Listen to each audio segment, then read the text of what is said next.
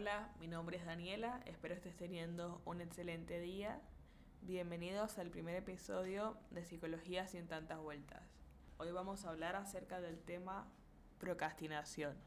Primero, comencemos explicando brevemente qué es procrastinar.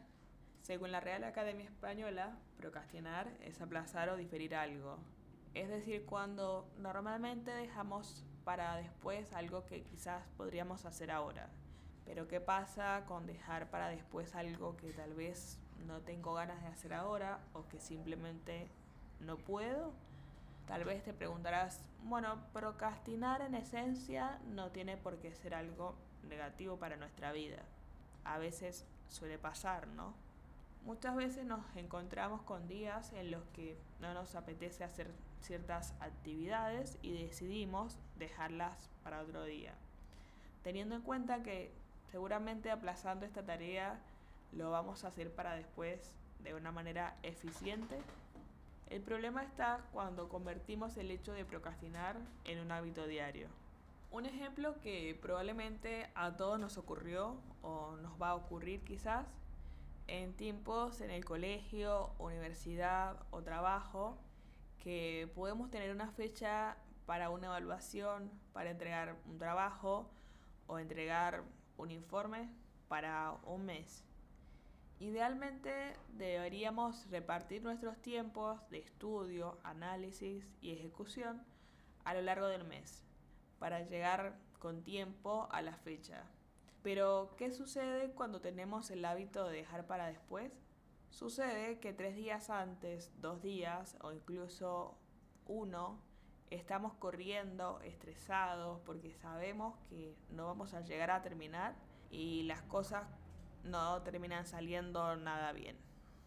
Es necesario comprender que este tipo de actitudes no son positivas ya que también puede verse cuando queremos comenzar algo por nosotros mismos en un ambiente donde no tenemos una fecha límite, cuando puede ser en el caso del colegio, universidad o trabajo, un emprendimiento, es ahí donde el miedo, la pereza provoca que nunca comencemos las cosas o que por ahí la empecemos y las dejemos en el camino.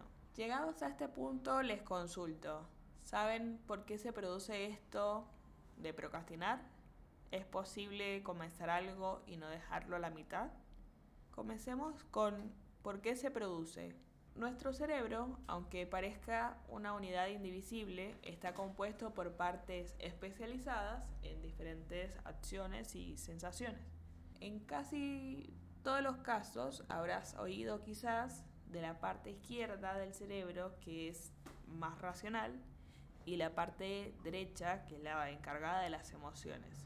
Bueno, el cerebro también tiene su parte más dedicada al placer y otra que es más centrada aquellas cosas que debemos hacer. Estos son el sistema límbico y el sistema ejecutivo o prefrontal. Cuando realizamos acciones como estudiar o trabajar, quien toma la rienda de la tarea es el sistema ejecutivo. El sistema ejecutivo es el que nos hace empezar la tarea y continuarla. Sin embargo, el sistema límbico se pone un poco envidioso y empieza a salir esa parte emocional, placentera y que empieza a luchar por querer tomar el control. Nos hará ir una y otra vez a la nevera a picar algo, a ver la tele, a buscar cosas en internet, mirar redes sociales y empiezan a aparecer todo tipo de tareas que no nos permite realizar lo que tenemos que hacer.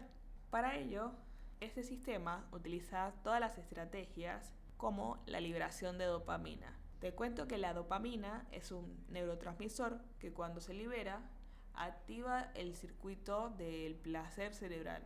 Para que tengas una referencia, es el mismo sistema que se activa con las adicciones, pero no todo es tan bonito precisamente. Aunque la dopamina liberada nos produce placer a corto plazo, la realidad es que luego nos sentimos un poco arrepentidos de lo que sucedió y nos terminan apareciendo sensaciones como ansiedad, nos sentimos abatidos, mal con nosotros mismos por no haber cumplido. Parece que algunas personas son más proclives a procrastinar que otras. El experimento de Marshmallow se puede encontrar en YouTube.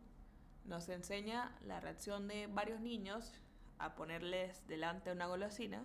Te cuento que esto se trata de darle una golosina a varios chicos y se les dice que deben esperar unos minutos y si esperan unos minutos sin comerse la golosina, luego les dan otra. La reacción de los niños es muy interesante, mientras algunos se comen el dulce al momento que se los dan, otros realizan un montón de tareas para controlarse. El autor explica que aquellos niños que lograron controlarse tuvieron más éxito en su vida adulta que aquellos que se comieron esa golosina al momento. El autocontrol que corresponde a este experimento predice la capacidad futura de preservar y conseguir objetivos, además de predecir una vida más estable, con relaciones mucho más duraderas y propósitos más efectivos. Entonces, ¿es posible comenzar algo y no dejarlo o mejor nos vamos a dormir todos? Claro que es posible. El cerebro se puede entrenar al igual que entrenamos el cuerpo cuando vamos al gimnasio. Al entrenar el cerebro tendrás la misma sensación como desde que empezaste a realizar un poco de ejercicio y ves los cambios, notas que te cansas menos, que es mucho más fácil. Bueno, ese es el proceso. Les voy a comentar algunos ejercicios para entrenar el cerebro y comenzar a ser de a poco mucho más productivos. Recuerda, como todo en la vida, es necesario hacerlo para que logres conseguir el objetivo. Los resultados llegarán a su debido tiempo. Bueno, el primer ejercicio, y es el más importante, para poder empezar, dejar de lamentarnos. ¿Te suena esto algo? Es el primer paso para empezar algo y continuarlo. Los pensamientos como no soy capaz, no me sale nada, no puedo, no sirvo para hacer esto, tengo miedo de hacerlo, no ayudan a nuestras metas y objetivos. Recuerda, todas las veces que has conseguido llevar a cabo un proyecto y visualiza la felicidad que sentiste, si en vez de hacerlo en ese último momento tuvieras un tiempo para organizarte un poco, ya no haría falta quedarse encerrado en casa por tener un trabajo acumulado. Podrías compaginar el ocio con las obligaciones y así no tener que renunciar a nada. Para poder encontrar el punto donde nos dejaríamos de lamentar, es necesario que logres ver las cosas buenas que has logrado porque seguro que las hay. Aunque no las notes, piensa un poco que seguro que lo vas a encontrar. Sentite orgulloso de eso y recordá ese sentimiento, ya que lo sentirás cada vez que logres cumplir con un objetivo. Ya luego de que nos dejamos de lamentar, este paso es planificar. Relacionado con el punto anterior, si te organizas, vas a poder ganar tiempo. Intenta ponerte metas a corto plazo y fechas concretas. Haz un horario grande con colores, dibujos, recortes Colócalo en un lugar que sea visible y que los demás también puedan verlo. La presión del grupo hará que sea más fácil cumplir los objetivos. Bueno, el tercer paso es ser realista. No intentes abarcar más de lo que puedes hacer. Si organizas el tiempo, debes ponerte metas mucho más pequeñas y fáciles de realizar. Debes dejar tiempo para descansar, deporte, amistades, familia, pareja. No solo se trabaja en la vida, pero tampoco es todo fiesta. El truco es una combinación de ambas cosas, pero con responsabilidad. Si te marca descanso de 15 minutos o 5 minutos, dependiendo del momento, mejor no enciendas la tele ni entres en las redes sociales.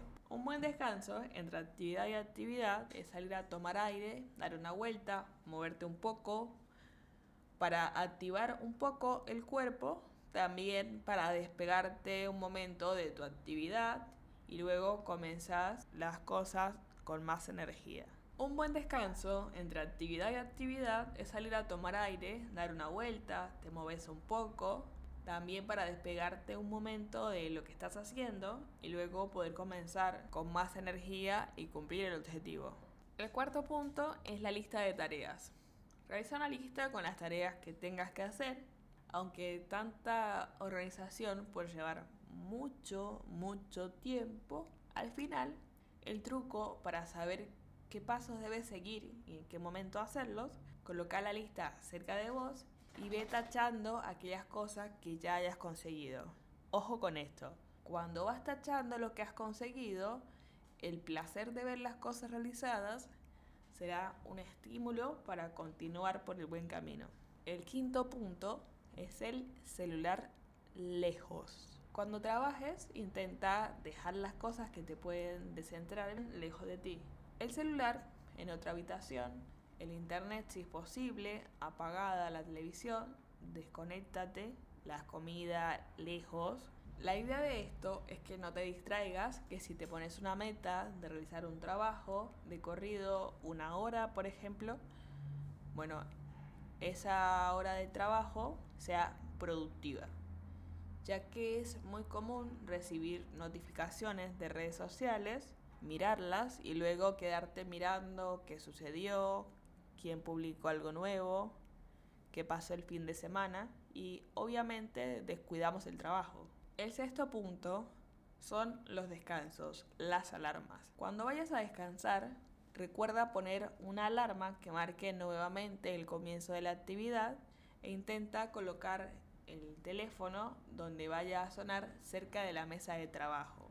De este modo tendrás que levantarte del sofá o dejar lo que estés haciendo para apagarla y ya estarás en la zona de trabajo listo para continuar. Intenta que el lugar de trabajo esté limpio, ordenado, sin muchos estímulos que puedan distraer a tu cerebro de la tarea. El séptimo punto es el orden, que es tu mejor aliado. Intenta que el lugar de trabajo esté limpio, ordenado, sin muchos estímulos que puedan distraer a tu cerebro de la tarea principal que tienes que hacer. Saca de encima los vasos, residuos de comida, las botellas plásticas de jugos, gaseosas Tal vez tu espacio de trabajo es tu sala, comedor, es entendible que haya objetos y distracciones que no podrás quitar si no vivís solo. Pero intenta mantenerlo ordenado, que en tu escritorio o espacio solo esté lo imprescindible para realizar tus actividades. El punto número 8 son solo 5 minutos. Los estudios de psicología han demostrado que comenzar una actividad con la idea de hacerlo solo 5 minutos ayuda al cerebro a continuarla hasta que podamos terminar la tarea. Esto es así porque la ansiedad que genera el hacer una tarea, el cerebro casi que nos obliga a a veces querer terminarlo de inmediato. La próxima vez que no quieras hacer algo que te dé un poco de pereza, piensa que solo vas a hacerlo por 5 minutos. Concéntrate en la actividad y empieza y ya verás que continúas casi sin darte cuenta. Espero hayas podido tomar nota de estos consejos que te di. Lo más importante, y quisiera cerrar el podcast del día de hoy con vos quedándote con esta idea.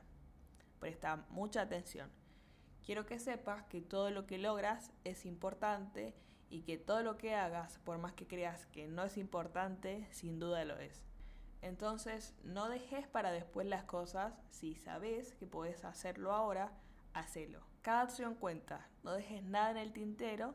Quiero que cada vez que logres o no logres un objetivo, sepas que dejaste todo lo que tenías que dejar, sepas que hiciste todo lo que tenías que hacer para lograr el objetivo. Un abrazo muy grande, nos vemos la próxima para charlar de otros temas. Hasta la próxima.